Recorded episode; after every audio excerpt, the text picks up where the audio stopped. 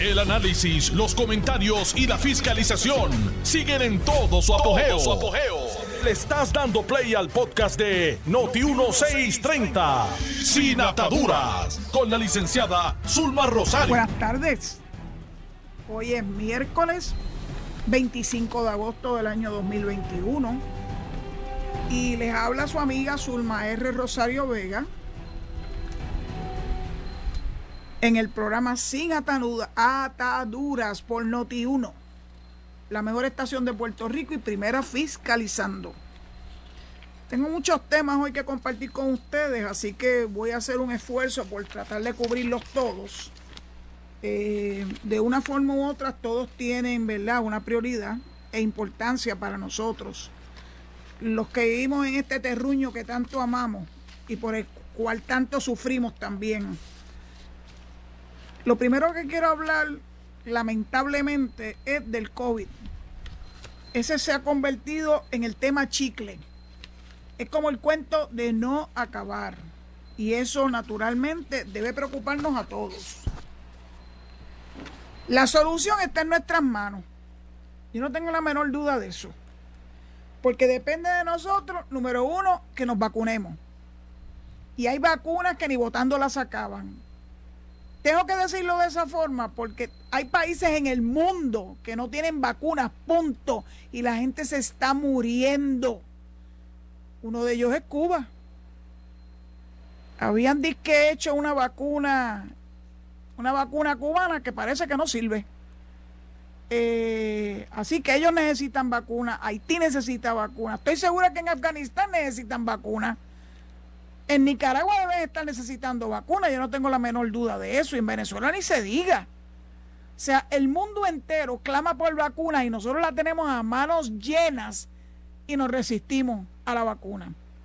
Ya fue aprobada por el FDA para aquellos que venían con el cuento de que eso era experimental y que no estaban dispuestos a someterse a un experimento, pues miren, ya el FDA la aprobó como tantas otras medicinas que nos metemos al cuerpo y no estamos con tantas jeringas, porque la verdad es que somos bien jeringosos. Nos metemos al cuerpo cualquier cosa y no estamos con tanto plistumí y tiquismiqui. Así que como yo estoy convencida que la determinación de cómo vamos a abordar esta pandemia y ponerle un punto final esté en las manos de cada uno de nosotros, pues se lo recordaré cada cierto tiempo. Vamos a hablar de las escuelas, porque ya empezaron a jeringar de que si ha habido este contagio en las escuelas. Bueno, el contagio no fue en la escuela que lo consiguieron esos niños o esos maestros o ese personal no docente. Ese contagio vino de afuera. Y yo me disfruté leyendo una columna de opinión del doctor Daniel e. Colón, que es el presidente de la coalición científica y que todos lo hemos, distinguido como una persona muy conocedora del tema. Él es profesor en la Universidad de Yale y en la Universidad de Puerto Rico, en ambas.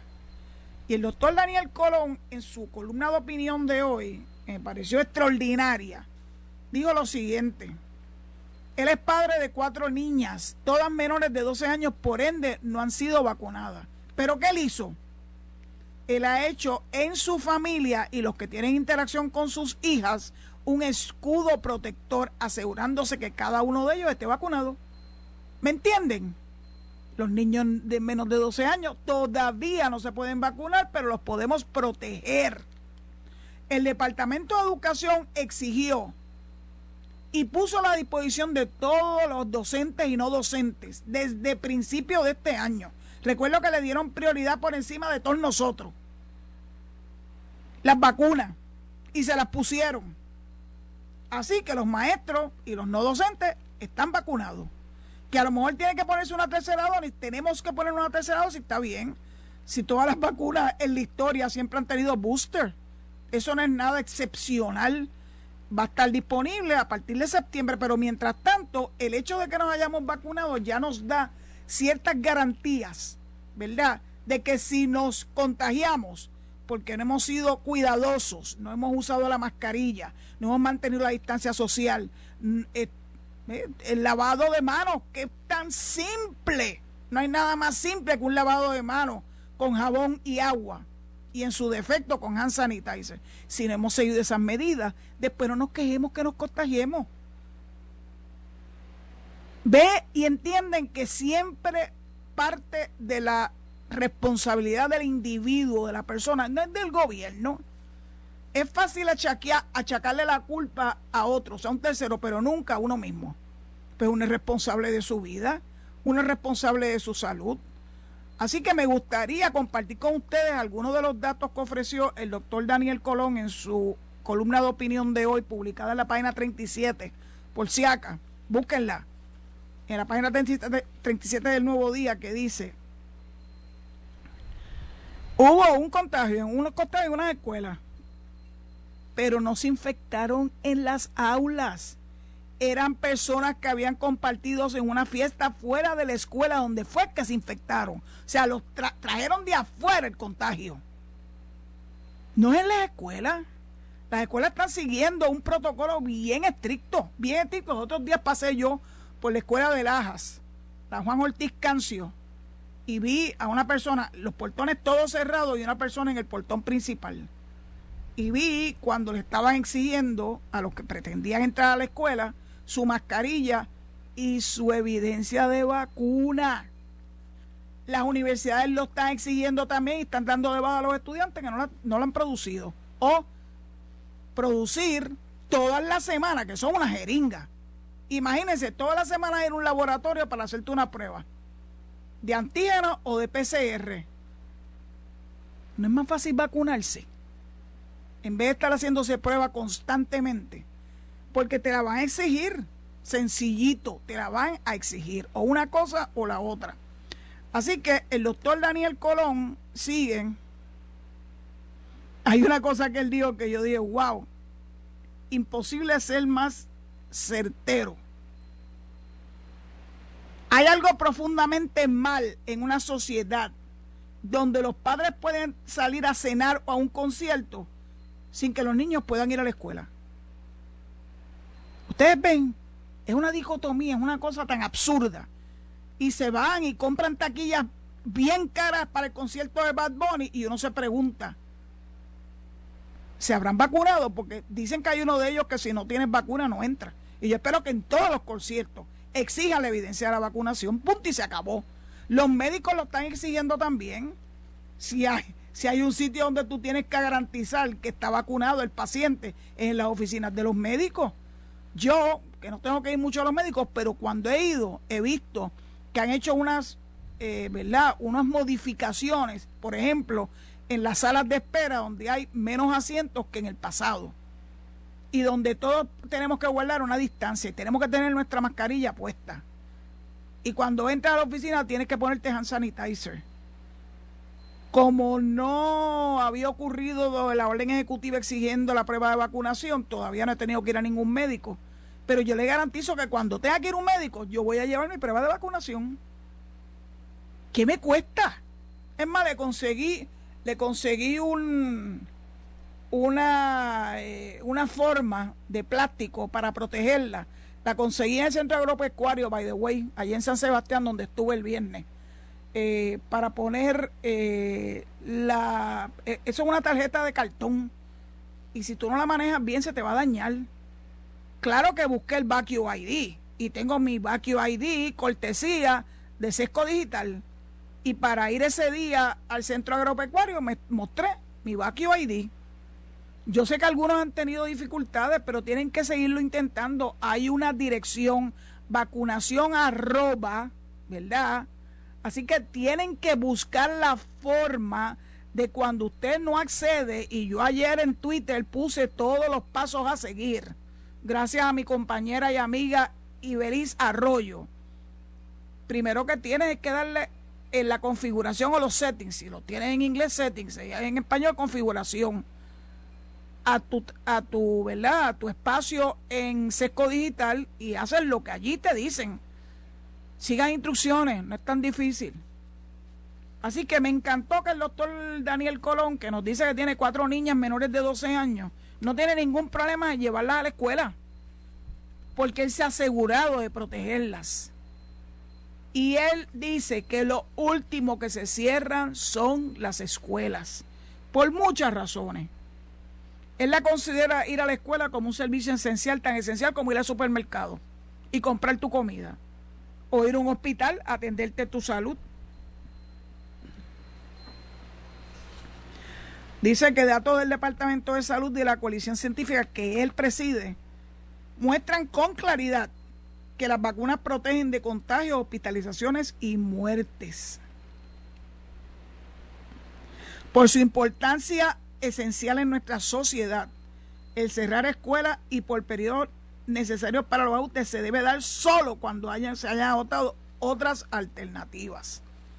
Así que primero se cierran los supermercados y los conciertos y la farmacia y todo lo demás antes de cerrar las escuelas. Así que dejen ya la ñoñería. Ya está bueno. A esos que se fueron a buscar excusas, excusas médicas, que tengo mis serios cuestionamientos de ellas. Vayan pensando en que usted puede ser ese instrumento que ha escogido el COVID para contagiar a terceros. No se puede ser en esta vida tan engreído. De hecho, hay una expresión que hizo uno de los médicos que fue entrevistado hoy sobre la exigencia que ellos están, ¿verdad? Que están eh, dándole el respaldo a que tú muestres prueba de que estás vacunado.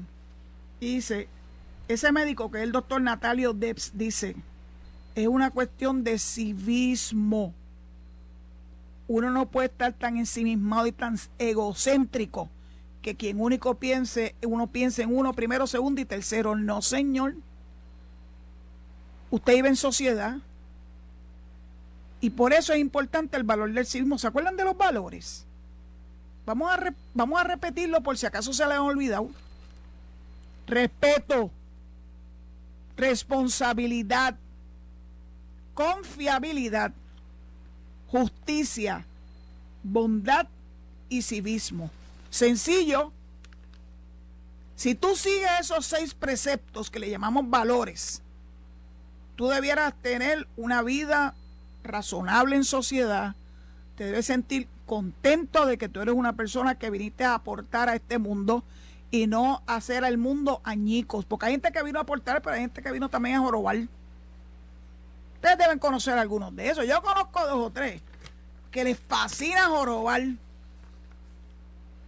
Y cuando tú analizas la vida de estas personas, su aportación a la sociedad, cero, ninguna.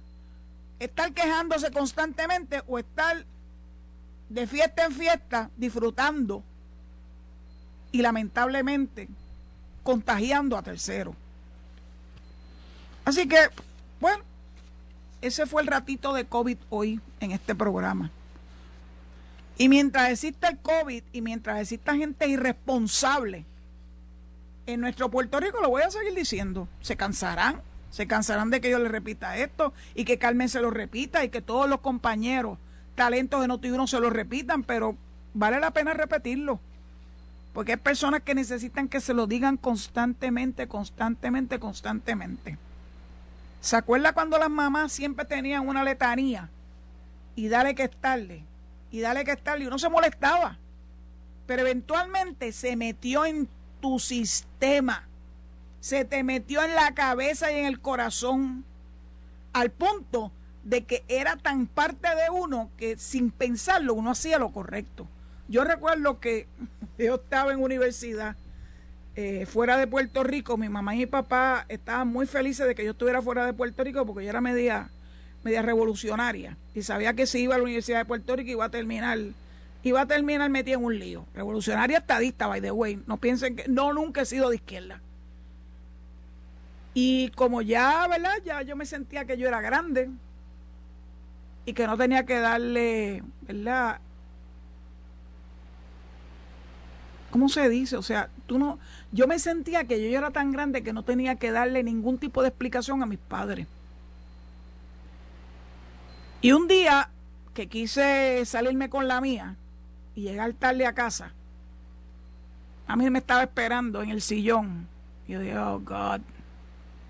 Me dice, bueno, ¿qué yo te he dicho a ti con relación a las horas de llegada de esta casa? Ay, mami, yo no sé por qué tú eres tan exigente si al fin a la poste yo estoy por allá por Maryland y tú no sabes lo que yo estoy haciendo. Me dice, no, yo sé que yo no tengo que saber lo que tú estás haciendo, pues yo estoy segura de que la cantaleta mía por 18 años tiene que haberse metido en tu sistema. Así que dudo muchísimo que aunque estés por la libre, estés haciendo cosas indebidas, porque yo confío en ti, porque yo hice mi parte para hacer de ti una persona honesta, seria, una buena ciudadana y dudo muchísimo que te metas en ningún tipo de lío. Así que, nuevamente, y estoy segura que ustedes se lo dijeron también, mientras tú ibas bajo este techo, tú tienes que seguir las instrucciones de este techo. Lo que decimos tu papá y yo. O si no, pues ya tú sabes. Lo próximo es monta tu propia casa, ten tu propio carro, compra tu, propia comida y tu ropa y entonces sí puedes estar constantemente y continuamente por la libre. Como eso no ocurrió hasta después que yo me hice abogada y pude entonces cumplir con todos esos parámetros mientras vivía en el techo de mis padres, pues esas eran las reglas de juego. Y, y es tan duro que hoy en día la gente no esté dispuesta a seguir unas reglas básicas. En este caso, para tu propio beneficio el beneficio de la sociedad en la que vivimos porque no vivimos como ermitaño. El que quiera ser un ermitaño, quédese en su casa y no salga, punto. Si ahora te dan delivery hasta frente a tu puerta, y como hay mucha gente que utiliza la plataforma de TH móvil, tú ordenas, tú pagas y te lo sirve, no tienes ni que verle la cara a la persona que te lo trae. Si eso es lo que tú quieres y ser un ermitaño, pues perfecto. Yo les dije ayer que yo soy una persona gregaria, a mí me gusta salir y estar con la gente, no tengo que estar en braceta con nadie, pero sí me gusta compartir, claro, tomándome todas las medidas para protegerme y proteger a los demás. Bueno, se acabó la cantaleta de hoy. Vamos a noticias positivas. El gobernador anunció la asignación de 193.5 millones de fondos para que entre la Autoridad de Edificios Públicos y el Departamento de Educación logren eh, unos adelantos muy importantes en nuestras escuelas para rehabilitación, mejoras y mantenimiento continuo. Pero quiero hablarle de cosas específicas que incluye este acuerdo que firmaron el secretario del Departamento de Educación, Eliezer Ramos Párez, y el director ejecutivo de la Autoridad de Edificios Públicos. Número uno, limpieza profunda de paredes. ¿Cuándo fue la última vez que usted hizo eso en su casa? Pregúntenselo. Techos, incluyendo limpieza de excremento de paloma. En muchos sitios hay una enorme cantidad de palomas y las palomas hacen sus necesidades pero resulta que ese excremento puede ser nocivo a la salud, especialmente al sistema respiratorio. Así que parte de esos millones van a ir dirigidos a la limpieza de los excrementos de las palomas. Interesante, atender las grietas y la humedad por presencia de oxidación, corrosión o deformaciones. Reparaciones y filtraciones de agua. O sea, tienen que, tienen que sellar los techos y no es cuestión de poner por encimita un poquito de algo y ya, como querían hacer en edificios de ética, que la dueña yo le dije, perdóneme, el problema de filtración aquí es serio. Desde el techo, y era un edificio de cuatro pisos, se, se colaba el agua a tal nivel que en el primer piso había que poner toldos azules. Obviamente, la forma y manera en que estaban corrigiendo el problema de filtración en el techo no era lo correcto. Pues yo lo resolví, nos mudamos, nos fuimos. Y en el edificio donde nos fuimos, le dimos un tratamiento caro, sí, un tratamiento heavy duty al techo antes de poner las placas fotovoltaicas. Uno tiene que hacer las cosas en orden de prioridad y teniendo bien clara cuál es la meta. En toda la vida tú tienes que establecer una meta y un orden para lograr esa meta. Los hongos en los sistemas de ventilación y en los techos es bien importante porque eso provoca que hayan problemas respiratorios en los docentes, no docentes y en los niños que asisten a la escuela.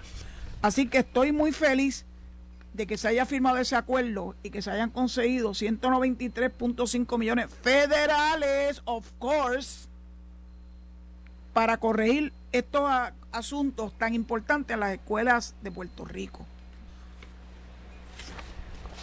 La próxima noticia es la presencia de los fiscales en las vistas, en lo que se llama la regla 6, la vista de eh, determinación de causa para arresto, eh, en caso de violencia intrafamiliar o violencia de algún otro tipo, ¿verdad? Tipo, tipo donde hay violencia doméstica.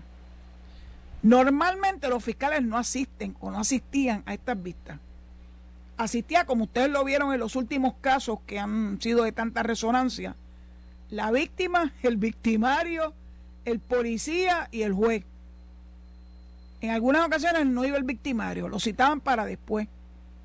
En muchas ocasiones las víctimas decidían retirar la querella por miedo, porque la presión está ahí tan brutal, empezando por la propia familia que le dicen, pero mira que ese es el padre de tus hijos, ¿Quién te va a mantener ahora? Retírale eso. Estás escuchando el podcast de Sin Atadura. Sin Atadura. Con la licenciada Zulma Rosario. Por Noti1630. Noti Saludos, aquí estoy de regreso. Siempre recordándole que mañana y el viernes, si Dios lo permite, sí recibiré llamadas a través del 787 eh, 832-0760, 832-0760. Mañana jueves y el viernes, si Dios así lo permite. Vamos a hablar un poquito de mi tema favorito, de la igualdad de la estadidad. El Partido Nuevo Progresista tuvo una reunión el sábado, una reunión de directorio. Y emitieron una resolución que fue publicada ayer, interesantemente, página completa, la página 17 del Nuevo Día. Y esa resolución encapsulada en ese, en ese anuncio, básicamente dice que la razón y la misión del PNP es la estadidad. Desde que don Luis Aferré y los socios fundadores del PNP hace 54 años formaron este partido, esa ha sido la razón de ser. Lo que pasa es que en el camino se ha perdido ese norte. Y me alegro mucho que el partido se haya dado cuenta y haya reiterado que esa es la causa que tenemos que defender. Y la mejor forma de hacerlo es naturalmente convenciendo al pueblo de que ese es el estatus que nos va a dar nosotros estabilidad, igualdad, seguridad. Para ello, tú tienes que convocar a todos los miembros del PNP, especialmente a los líderes. Y salvo algunas excepciones, son pocos los líderes del PNP que yo veo que están trabajando activamente y están haciendo expresiones activamente a favor de la estabilidad. ¿Qué les pasa? ¿No saben cómo, cómo defenderla? ¿En serio? Un estadista que no sabe defender la estadidad, tan fácil que es. Siéntense. Y si tienen dudas, pregunten. El sábado tuvimos la oportunidad de ver un, un podcast de mi amigo Jan Peña Payano con la doctora Cristina Ponza Kraus. Si tienen dudas, vean ese podcast. Ahí le van a contestar las preguntas básicas de por qué la estadidad es el estatus que Puerto Rico necesita. No se queden callados. Entonces, dice, los miembros, los líderes y miembros del PNP se reafirman en que la misión central y más importante de la institución es lograr la estadidad para Puerto Rico. They better be. Que el PNP rechaza cualquier mecanismo que no conlleve una votación directa por el pueblo. Eso es directo al hígado, a la mogolla del proyecto de Nidia Velázquez.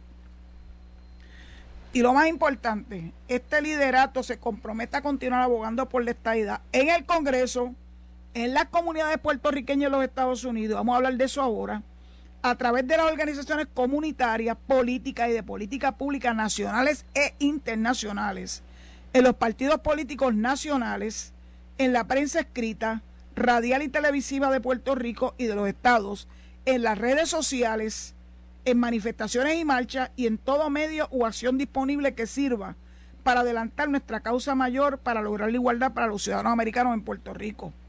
Albricia, de eso es que se trata. Ahora, ¿cómo tú logras aunar los esfuerzos con los puertorriqueños, los 6 millones de puertorriqueños que ya viven en la estadidad? Es indispensable que estos se unan, se unan a nuestra causa.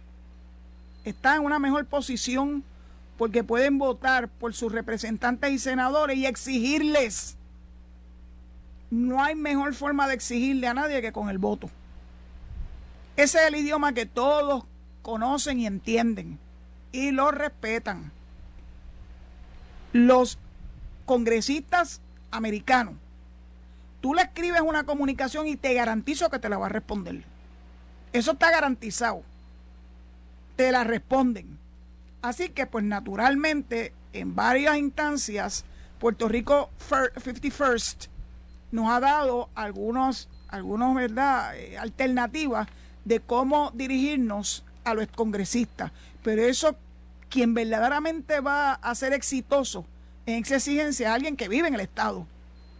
Porque se sienten que el voto de esa persona y de su familia, de sus amistades y todas estas personas, ¿verdad?, que pueden sentirse eh, de alguna forma eh, juntas, de alguna forma con una intención de que Puerto Rico se convierta en Estado, no hay nada mejor.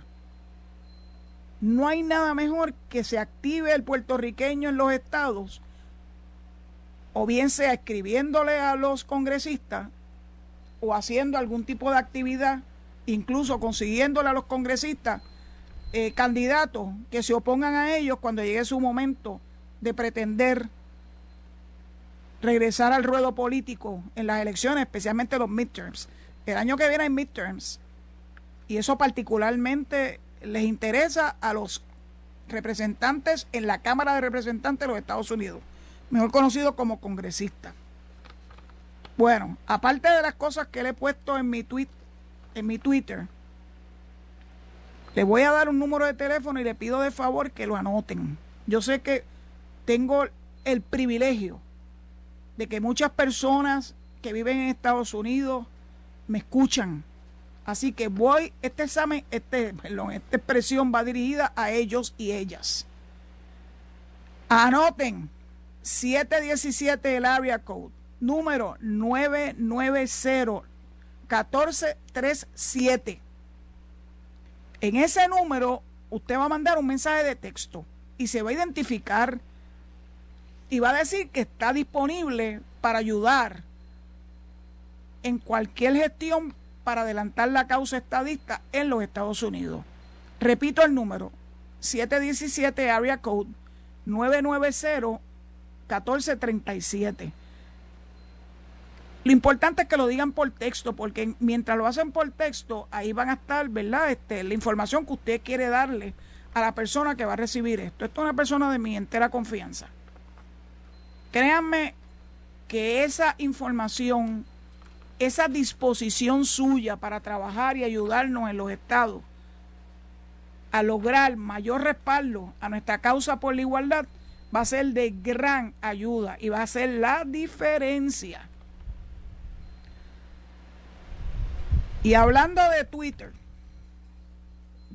ayer dediqué un tiempo bastante amplio a buscar las cuentas de Twitter de los delegados congresionales. Son seis. Pude acceder a todas. La única que veo que no está publicando mucho en Twitter es Melinda Romero. No fui a su cuenta de Facebook porque yo ya le he dicho muchas veces que yo Facebook lo utilizo solamente para mantenerme en comunicación con mi familia y con mis amistades de toda la vida. Así que bueno, intentaré buscar en Facebook a ver si Melinda ha publicado algo allí. que Melinda tiene algo que no tienen los demás, y es que desde chiquitita acompañaba a su papá, mi mentor Carlos Romero Barceló, a sus gestiones en el Congreso, y ahí fue conociendo cómo es que se bate el cobre, ¿verdad?, en el Congreso de los Estados Unidos. Así que confío en que ella, pues, aunque no lo diga en sus redes sociales, haciendo la salvedad que no ha entrado a su Facebook account, este, debe estar haciendo su trabajo. Yo sé que ella, criada como fue criada por Carlos Romero y Doña Kate, estoy segura que va a hacer su trabajo conforme, conforme el pueblo se lo exigió y se lo dio el 16 de mayo pasado. Puse expresiones o publicaciones de Zoraida Buxo. Les recomiendo que la sigan para que ustedes vean qué está haciendo y si está cumpliendo con su función de delegada. Puse lo que ha publicado en Twitter Roberto Lefranc. También lo que ha publicado en Twitter Elizabeth Torres. Yo sé que Elizabeth Torres le ha causado a muchos grandes problemas y hay hasta decepción, pero lo primero que tienen que hacer es leer y escuchar. No partan de ningún tipo de, ¿verdad?, de premisa que no sea el que usted haya visto, haya leído, haya escuchado, ¿verdad? Los mensajes que ella tiene que darle al pueblo de Puerto Rico en su rol de delegada congresional. Lo hice con Mayita Meléndez.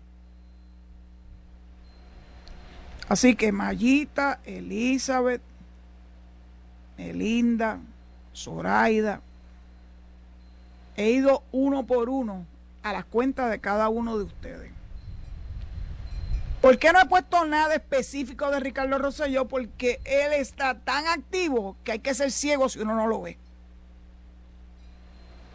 Está teniendo unos grassroots meetings. Ya tuvo uno en Maryland. Viene otro próximo en Texas. Se está moviendo. Y lo está evidenciando. Tal vez el problema que tenemos con algunos de estos delegados es que no se han acostumbrado a evidenciar las gestiones que están haciendo de forma pública y claro que algunos de ellos, especialmente Elizabeth, dice, no, yo tengo que rendir un informe dentro de 90 días. Ajá. Y antes de que llegue ese informe de 90 días, ¿cómo sabemos lo que están haciendo? Yo de verdad que no entiendo por qué esa resistencia a hacer público las gestiones que estás haciendo. No tienes que, no tienes que hablarle la estrategia, pero sí de alguna forma demuestra que estás haciendo algo. Porque ustedes son empleados nuestros, nosotros los escogimos y con el dinero de los contribuyentes de Puerto Rico se les está pagando un sueldo, salvo el caso del doctor Rosselló, que ustedes saben que desde el día uno dijo que no iba a cobrar un centavo. Así que lo que está haciendo, lo que está haciendo moviéndose fuera de verdad de donde él reside en Washington, lo está haciendo de su propio peculio. No podemos pretender que todo el mundo esté en esa, pues no todo el mundo puede darse, ¿verdad?, ese lujo. Pero lo importante es que hagan lo que les corresponda hacer. 717-990-1437, anótenlo. Lo voy a poner en un Twitter después que termine este programa para recordárselo. Y les pido de favor que llamen, no que llamen, que manden un mensaje de texto a ese número poniéndose a la disposición y debe expresar su nombre, en qué estado usted vive, qué está dispuesto a hacer para darle, ¿verdad?, este, presencia a nuestro reclamo de igualdad en su estado. Eh, y yo sé que esto va a tener un efecto extraordinario. Yo lo sé.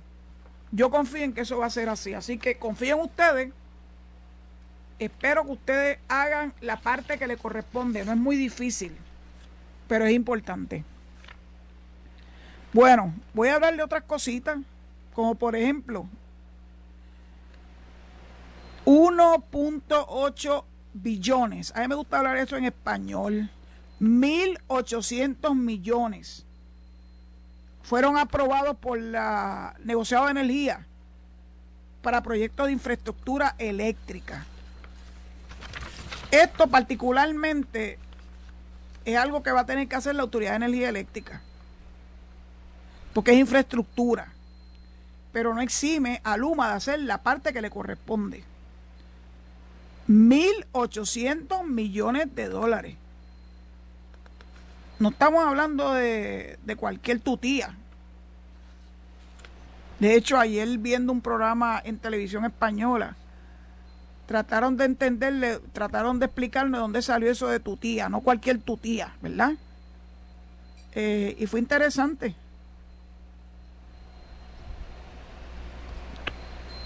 Eso quiere decir que no es de poca monta. Así que son 140 proyectos. Eso incluye líneas de transmisión de 38 mil voltios, subestaciones de distribución, estos proyectos han sido aprobados por el negociado, o sea, uno a uno. Han tenido que, tanto la autoridad como Luma, traerle la evidencia de qué consiste ese proyecto y tienen que detallar los costos de construcción y las necesidades que se atenderían con cada uno. Me parece extraordinario.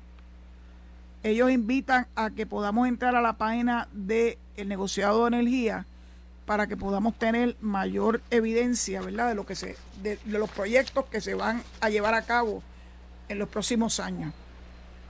Todos sabemos que el sistema eléctrico en Puerto Rico está por el piso. María lo acabó de hundir. Así que esa inyección multimillonaria, sin duda alguna, va a ser la diferencia en que finalmente tengamos un sistema eléctrico del que podamos depender. Yo en este momento no tengo quejas de Luma, al contrario. Y vuelvo y toco madera. Los otros días por estar tocando madera se me cayó el. Se está portando bien Luma aquí en Boquerón. Aquellas constantes bajones de luz y constantes, ¿verdad? Eh, apagones algunos de ellos por 49 horas fue el último antes de que llegaran. Ya son cosas del pasado con el favor de Dios. Luma, Luma tiene mucho trabajo por delante, mucho trabajo. Pero ¿saben una cosa? Los veo con mucha frecuencia, como yo tengo que viajar de Boquerón hasta Mayagüez a la estación. Los veo en la carretera, veo empresas recortando y pudando árboles que tocan las líneas eléctricas. Eso se llama prevención. Tú no esperas a que los árboles le caigan encima de las líneas y que sabes que la vas a sacar fuera de servicio. Lo haces de forma preventiva. Así que eso me dio mucha alegría, me sigue dando alegría cuando, cuando los veo tan activos en las carreteras. Voy a compartirle algo de eso que a mí me gusta tanto.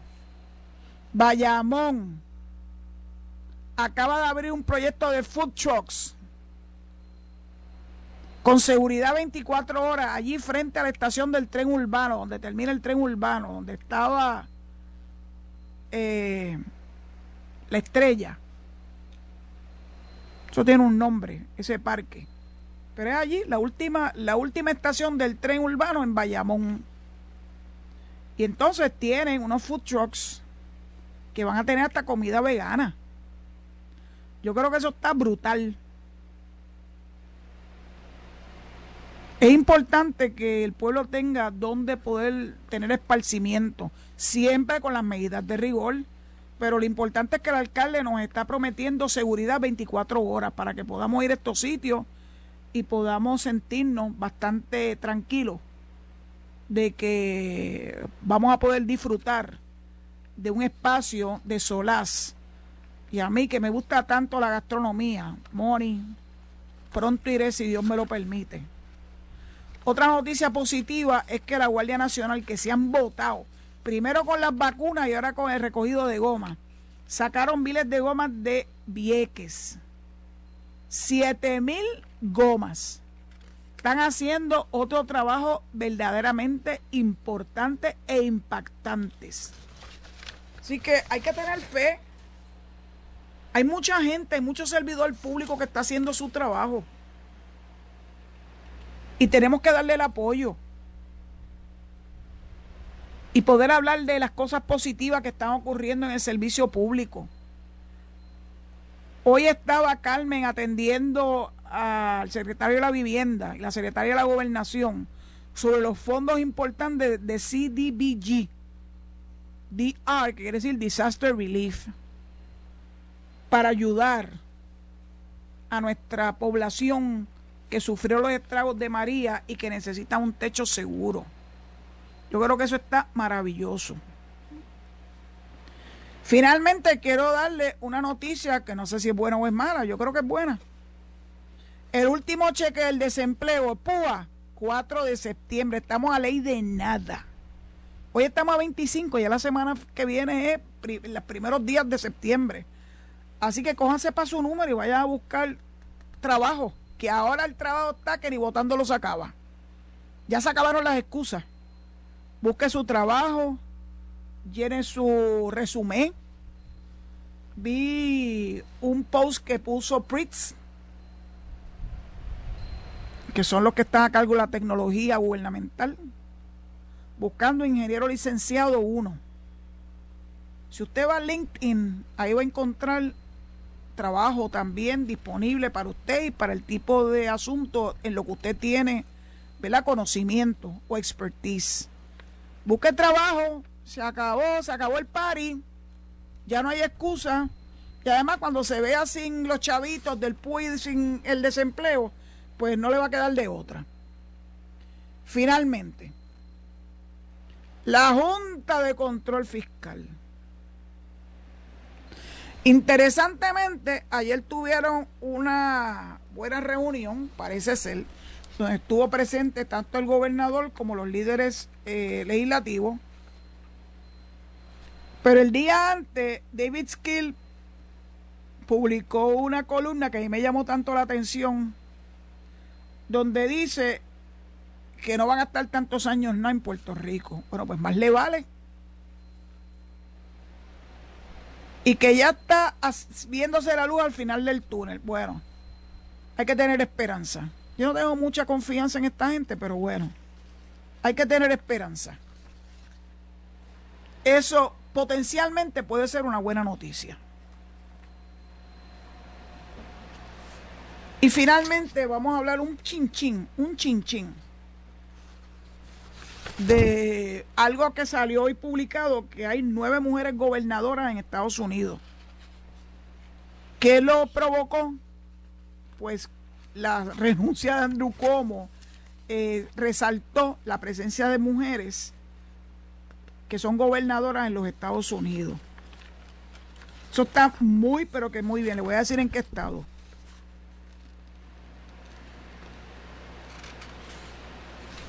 Caramba. Decían los estados, pero lo que está diciendo los estados donde no hay. Ese es el colmo. El colmo. Hay decir en estados donde aún no hay una mujer que lo haya dirigido eh, históricamente. Bueno, eso no es bueno. Mañana le voy a decir en qué estado es que están finalmente, porque pensaba que en este artículo se aludía a ello.